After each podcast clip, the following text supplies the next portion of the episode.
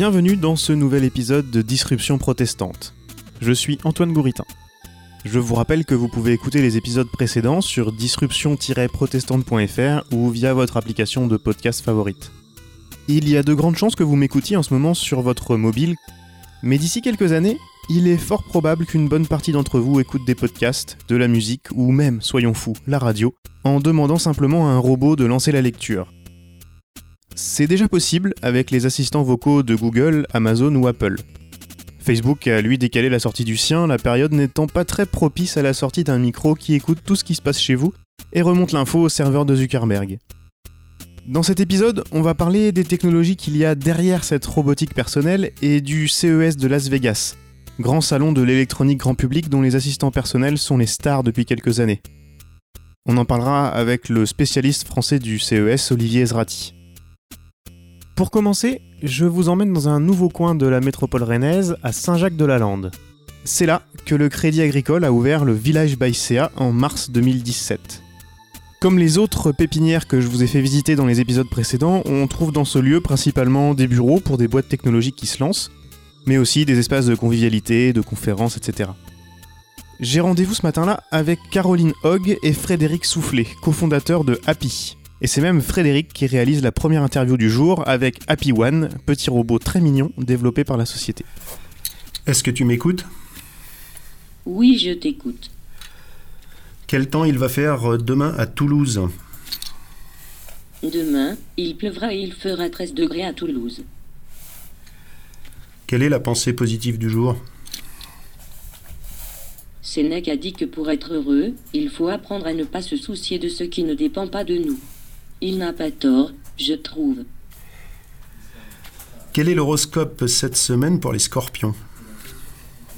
Vous avez mis le turbo, mais vous ne savez pas où vous allez. C'est embêtant. Pour avoir une vision globale de la situation, Mercure, en bon copilote, vous conseille de ralentir pour franchir la ligne d'arrivée avec succès. Après le vin, une rencontre est possible, qui pourrait bien remettre en question certains aspects de votre vie. Mais c'est vous qui décidez. Est-ce que tu peux me raconter une blague?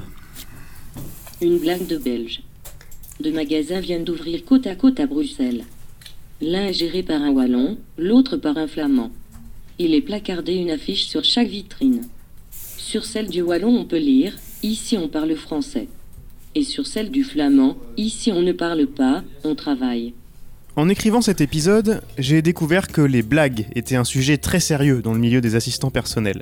Je vous ai mis dans les notes de l'épisode une vidéo du site américain The Verge où vous pourrez voir le grand moment de solitude d'un journaliste qui lit des blagues tout droit sorties d'assistants personnels sur une scène ouverte aux comiques amateurs.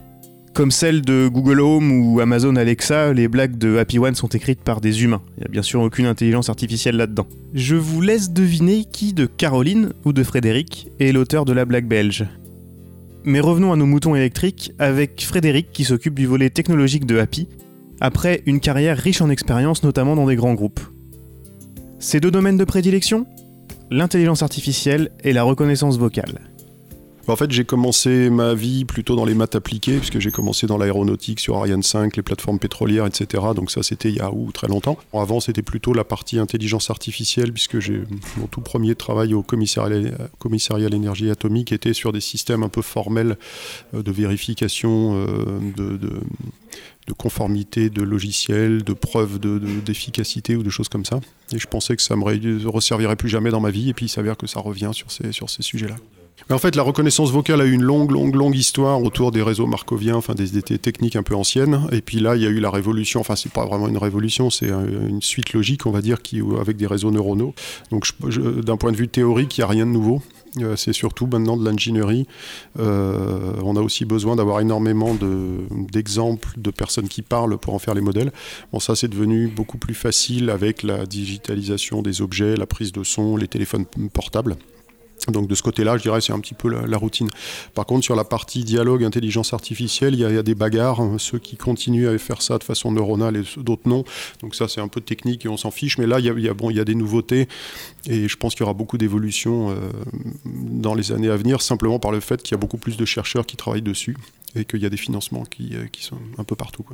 La démocratisation de la puissance de calcul nécessaire à faire tourner ces algorithmes est en fait la vraie différence qui fait que ces technologies se développent à toute vitesse ces dernières années. Mais je suis désolé de vous décevoir aussi vite, vous ne pourrez pas pour autant trouver Happy One dans le commerce pour l'avoir à la maison. Non, Happy s'intéresse à un marché complètement différent comme l'a expliqué Caroline. Alors, dans tous les cas, notre marché, c'est pour les entreprises, c'est pas pour des particuliers. Donc, même ce robot, l'intention n'est pas de le vendre aux particuliers, mais de le vendre aux entreprises pour une utilisation en entreprise. après, parfois, l'utilisateur final peut être un, particulier chez lui, finalement.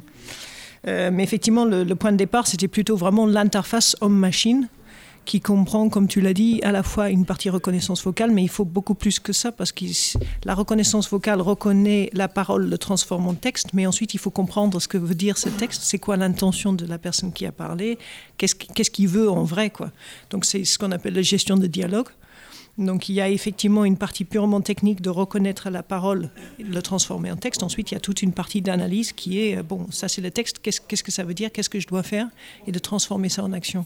Donc effectivement, c'est toute une collection finalement de petits modules techniques, euh, chacun assez complexe, mais euh, qui vont à la fin faire en sorte que simplement on comprend ce que dit quelqu'un, on comprend quelle est la question ou quelle est la demande pour ensuite euh, engendrer une, action derrière. Donc ça, c'était effectivement la technologie de base. Après, ça peut être dans un robot, comme ça peut très bien être sur un PC ou sur une tablette finalement, le, forme matérielle, euh, peu importe. Quoi. Et dans l'entreprise, les technologies comme celle de Happy ont de nombreuses utilisations pratiques. Voici quelques exemples de projets déjà livrés. Concrètement, c'est surtout la partie logicielle sans le robot qui a été vendue jusqu'à aujourd'hui. Et donc, c'est vraiment la partie interface homme-machine. Il a été intégré, par exemple, dans un simulateur de vol. Euh, en quelque sorte, il, euh, il imite un copilote. C'est-à-dire que le pilote en formation euh, dicte des, commandes qui ensuite sont exécutées ou pas, euh, effectivement, s'ils sont bien, euh, bien dictés. Ensuite, on a intégré ça dans d'autres robots, effectivement, des robots. on a fait des essais dans des robots industriels, par exemple, pour rendre le tout plus simple d'utilisation. En, gros, c'est ça. Hein. rajouter une interface vocale, c'est simplifier une interface pour l'utilisateur pour qu'on arrive à déclencher des actions. C'est vraiment mettre en place l'interface qui va permettre au professionnel de trouver les informations dont il a besoin pour travailler.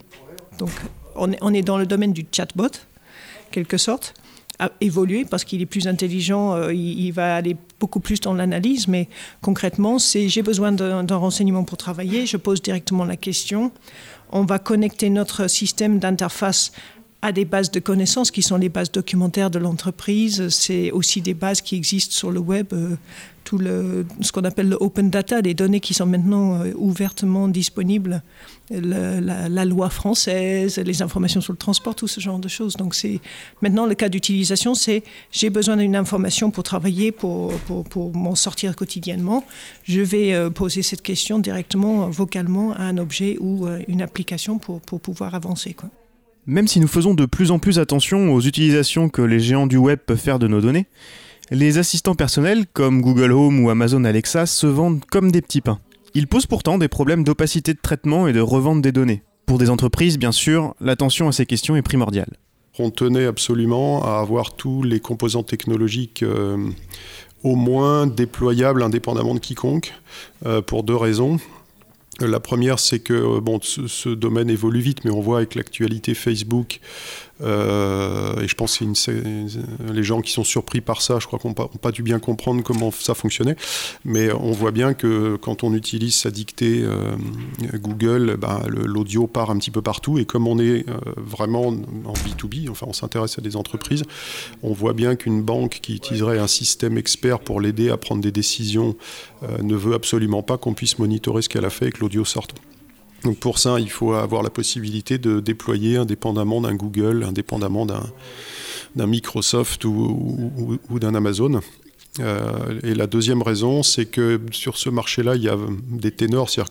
À l'époque dont parle Caroline, où on était chez Télisma, on avait un concurrent euh, principal qui s'appelait Nuance, qui est la société derrière le, Siri d'Apple, qui fait plus d'un milliard de dollars de chiffre d'affaires, qui était monopolistique. On était deuxième mondial avec 4%, quand eux avaient 92% du marché et IBM avait un petit peu derrière. Donc on voit bien que les ténors actuels sont américains ou, euh, ou chinois, enfin asiatiques. Euh, il n'y a personne en Europe, enfin plus beaucoup de monde, enfin en tout cas pas à ce niveau-là. Donc on voulait aussi, et c'est un peu notre ambition, on verra si on y arrive, mais faire en sorte qu'émerge une société qui soit capable de dominer ces technologies-là sur l'Europe pour euh, éviter en fait que euh, des systèmes qui vont devenir centraux dans la, vie économique du, pays et même dans la vie sociale soient complètement aux mains de sociétés euh, étrangères. Ces questions vont donc bien plus loin que le robot. Si cela vous intéresse, je vous conseille très fortement de regarder le documentaire sur l'intelligence artificielle réalisé par Regard Connecté. Des chercheurs, médecins, juristes, entrepreneurs proposent leur vision de ces problématiques dans un document très accessible et vraiment indispensable. Vous trouverez le lien dans les notes de l'épisode. Vous l'avez compris, le robot Happy One n'est donc pour l'instant qu'un démonstrateur. Bon, le robot, on l'a utilisé parce que c'est quand même bien pratique sur un salon ou, quand on est à, rencontrer quelqu'un, d'avoir l'objet matériel qui, montre ça bien. C'est vrai que c'est un beau, beau objet marketing aussi. Ça attire l'attention, ça attire la curiosité. Ça tombe bien que Caroline nous parle de salon parce que j'avais envie d'évoquer avec vous dans cette première saison le CES de Las Vegas qui se tient tous les ans la première semaine de janvier. Et pour en discuter, j'ai passé un coup de fil à Olivier Ezrati, consultant et blogueur, à la plume toujours acérée et à la langue toujours bien pendue. Olivier publie tous les ans un rapport de référence très complet du CES pour dégager les tendances de l'électronique grand public. Une partie de son rapport est de plus en plus scrutée en France, celle sur la présence des startups françaises. Nous allons y venir. Mais tout d'abord, j'ai demandé à Olivier de nous rappeler ce qu'est le CES et ce que le public vient y trouver. C'est un salon qui est ancien, il a été créé en 67. Historiquement, c'était le salon de, l'audiovisuel grand public. Et par la force des choses et des innovations, c'est devenu le salon des, technologies destinées au grand public, avec une couverture euh, assez large qui couvre euh, la mobilité, les ordinateurs personnels, les accessoires, euh, les véhicules, les objets connectés, la maison connectée, euh, la santé connectée, et tout ce qui est connecté d'une manière ou d'une autre euh, s'est retrouvé dans le salon. En plus des entreprises qui vendent leurs produits directement aux consommateurs, le salon accueille un deuxième type d'exposants. Les fournisseurs de composants, de matériel ou de technologies destinés à être utilisés dans ces produits électroniques grand public. A priori, Happy n'est pas directement concerné, à part en tant que fournisseur, et ça, Caroline en est bien consciente. C'est vrai qu'on n'est pas tellement dans. Le, CES, c'est quand même un, salon qui vise euh, le vente à l'individu. C'est du B2C, c'est vraiment au consommateur direct. Or, en réalité, on est plutôt en B2B ou B2B2C, donc à des entreprises ou des entreprises qui vont à des, particuliers. Donc, on a eu une opportunité au fait euh, formidable parce que le village by Crédit Agricole, qui donc nous héberge, a mis en place un stand collectif. Donc, euh, c'est un, rangé de, plusieurs stands, tous sous, la bannière de Village Crédit Agricole. Et pour une première visite, c'était absolument une opportunité fabuleuse parce que c'est le Village Crédit Agricole qui a mis en place tout le, tout le parti. Euh, euh, comment dire, logistique au fait, la réservation du stand, tout l'ameublement du stand, les affiches, etc. Ils ont subventionné totalement le stand. Donc ça, c'est précieux parce que c'est un salon qui est euh, prestigieux et il est cher. En plus des structures comme le village Baïséa, les régions subventionnent la présence de sociétés de leur territoire. Alors oui, d'un point de vue comptable, c'est irréfutable. Un tiers des startups présentes dans l'espace dédié aux jeunes pousses sont françaises, plus de 300 sur un petit millier d'entreprises. Mais dans le nombre, certaines n'ont pas grand-chose à faire sur le salon, comme le déplore Olivier année après année. Il appelle ça des erreurs de casting, par exemple, 5 des 15 boîtes bretonnes présentes en 2018 en feraient partie. Ces erreurs de casting s'expliquent de plusieurs manières.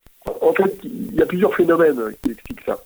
Le premier phénomène, c'est comme il y a eu cette course à l'échalote des régions pour faire venir les startups, on en est venu à, faire venir des boîtes, à les accompagner, alors qu'elles n'étaient pas forcément prêtes. Elles n'avaient pas forcément des produits qui correspondaient à la thématique du salon. Donc, euh, pour moi, le cas le pire d'une erreur de casting, c'est une boîte qui vient avec une solution qui est purement B2B, qui n'est pas spécifique aux grandes entreprises du secteur des loisirs numériques, enfin des, produits grand public. Il y, a, un mec de Bordeaux euh, qui s'appelle, je ne sais plus comment d'ailleurs, j'ai oublié, mec qui vient avec une solution de gestion d'archivage. C'est gentil, mais en plus le pire, c'est que le mec il est content, il a trouvé des clients. Alors la raison pour laquelle, ben c'est ça qui est absurde. C'est comme si le mec il vient, il vient, il vend des pommes de terre, quoi. C'est pas le salon de la patate, quoi. C'est c'est le salon des produits pour le grand public ou des composants qui rentrent dans ces produits-là. Donc le gars qui vient avec une solution qui est destinée aux entreprises en général et qui pourrait très bien être dans un salon professionnel de je sais pas quoi, mais pas le salon des produits d'orthopédie, il est hors, hors des clous. Alors la raison, la raison pour laquelle ces gens-là viennent, elle est liée à une espèce de détournement de, de l'usage du CES par certains Français, qui est que comme, comme le CES est devenu une espèce de destination privée euh, des grandes entreprises qui envoient leur DSI, leur gens d'innovation, euh, leur cadre méritants, tu te retrouves avec une concentration de décideurs de boîtes du CAC 40 au CES qui est assez forte, y a 5000 visiteurs en tout identifiés, et donc, en fait, euh, tu te retrouves à pouvoir croiser euh, sur ton stand des gens d'un assez bon niveau de, de grands comptes français, euh, même si c'est des gens, même si ce que tu vends n'est pas spécifique au grand public. Donc, si tu tombes sur un DSI qui fait sa, sa veille techno en général, bah, parfois tu peux tomber sur un DSI qui écoutera ce que tu as lui raconter, même si c'est pas le sujet du salon.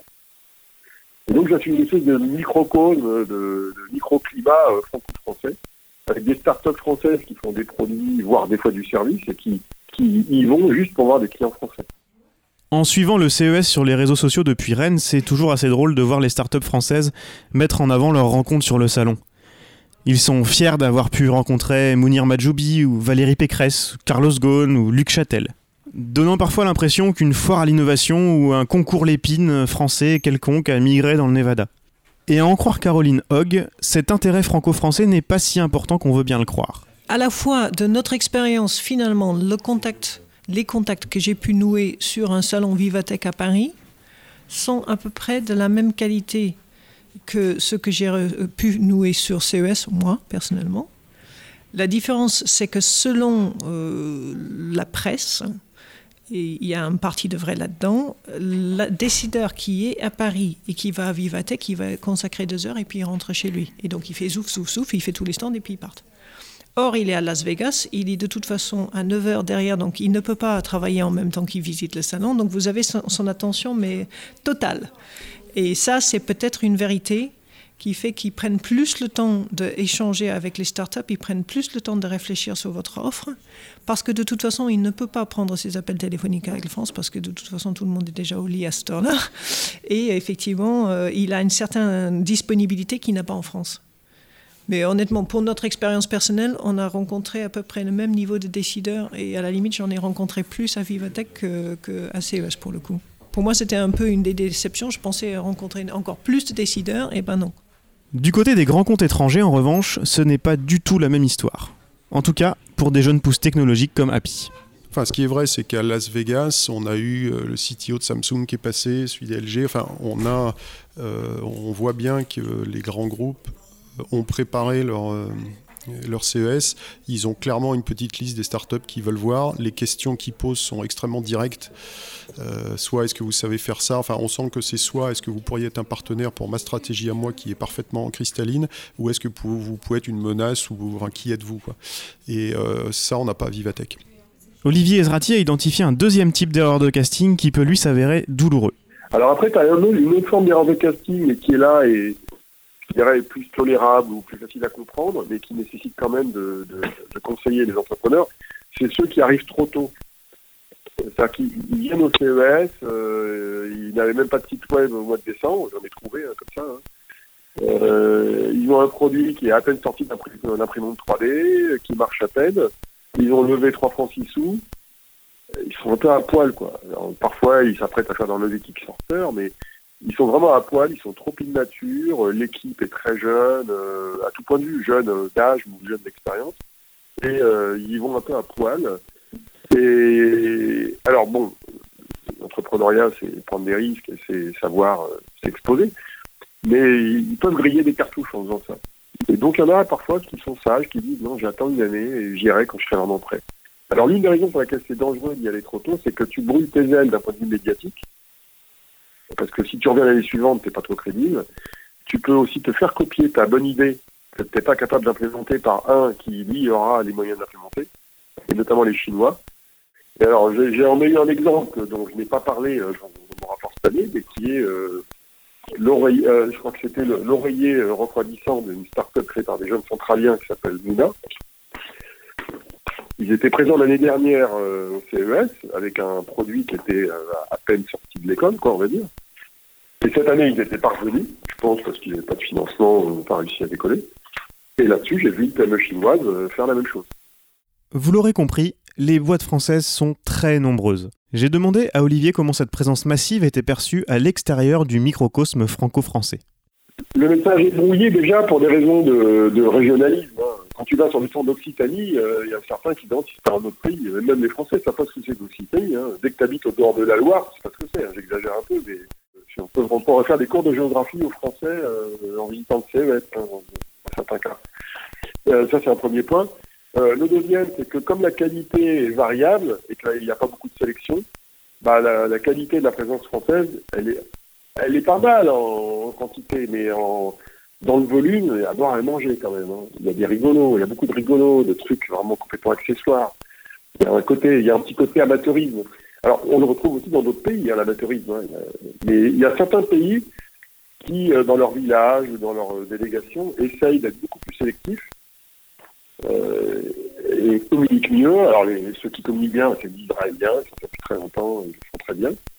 Ils ont des boîtes très tech, très deep tech, euh, avec beaucoup de beaucoup de technologie.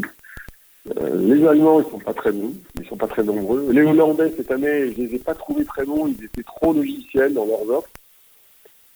Les Italiens reproduisaient sur leur stand les mêmes conneries que les méthodes françaises, ils mettaient leur région sur leur stand, ce qui n'était pas très malin. C'est comme si Business France avait découpé les stands en régions, Donc ça, c'était pas très malin. Euh, Alors après, ce qui est en train de se passer, c'est que la présence française, elle génère des jalousies. Et un peu comme nous, on a créé la French Tech il y a, en 2014 parce qu'on était jaloux des Anglais avec leur Tech City. Donc en fait, on a, on, on voit les mêmes phénomènes se reproduire dans les autres pays. Je dois vous avouer que j'ai été surpris quand Olivier m'a expliqué que cette organisation avait tendance à être enviée et copiée par d'autres pays européens. Mais au-delà de l'Europe, comment cela est-il vu et quel risque cela fait-il courir à la France? La, la- la difficulté, c'est d'arriver à, c'est d'arriver à éviter d'être perçu un peu comme les Chinois. Les Chinois au CES, il n'y a pas rien à manger. si. Les Chinois, il y a des grandes marques comme Huawei, ZTE, Alibaba, Baidu. Ils font des trucs marrants. Enfin, c'est des grosses boîtes, c'est des grosses capilles, c'est des, des boîtes connues. Et puis, il y a toutes ces PME de Shenzhen qui sont pas très intéressantes, euh, qui font du junk et qui polluent un peu le salon. Et ça énerve d'ailleurs beaucoup les exposants occidentaux, notamment américains. Ah, le risque pour la France, c'est d'être considéré comme étant plus proche du junk euh, chinois que de l'innovation euh, américaine ou israélienne. Quoi. Ou même coréenne. Les Coréens sont, assez innovants, euh, ne serait-ce que leurs grandes marques Hyundai, LG ou Samsung. Quoi. Donc le- l'enjeu, c'est d'être peut-être probablement plus sélectif pour mieux mettre en valeur les, startups qui ont les PME d'ailleurs, pas que les startups, qui, ont les offres les plus intéressantes et les plus technologiques. Une des solutions pour lesquelles Olivier Ezrati se bat depuis des années, c'est de laisser tomber l'organisation par région, et plutôt présenter les startups françaises par thématique. Un acheteur ou un investisseur étranger sera sans doute plus marqué de voir que la France a un secteur robotique personnel fort ou un secteur réalité virtuelle fort, plutôt que de savoir euh, que la région Nouvelle-Aquitaine ou la région Grand Est a les moyens d'emmener plein de startups qui n'ont rien à voir entre elles. Au moment de l'interview, ce changement d'organisation avait l'air en bonne voie pour la prochaine édition du CES. Mais les collectivités qui financent seront-elles d'accord pour arrêter la guerre des boutons entre elles au service d'une plus grande lisibilité et crédibilité de la French Tech? Rendez-vous à Las Vegas en janvier prochain pour le savoir. Retrouvez-nous sur Twitter, at DisruptionPR, pour suivre l'actualité de la série et avoir un indice sur le sujet du prochain épisode dès vendredi. Et bien sûr, abonnez-vous et laissez-nous vos commentaires sur votre application de podcast préférée. Disruption protestante est une série produite par Antoine Gouritin. La musique originale du générique a été réalisée par Julien Solaire.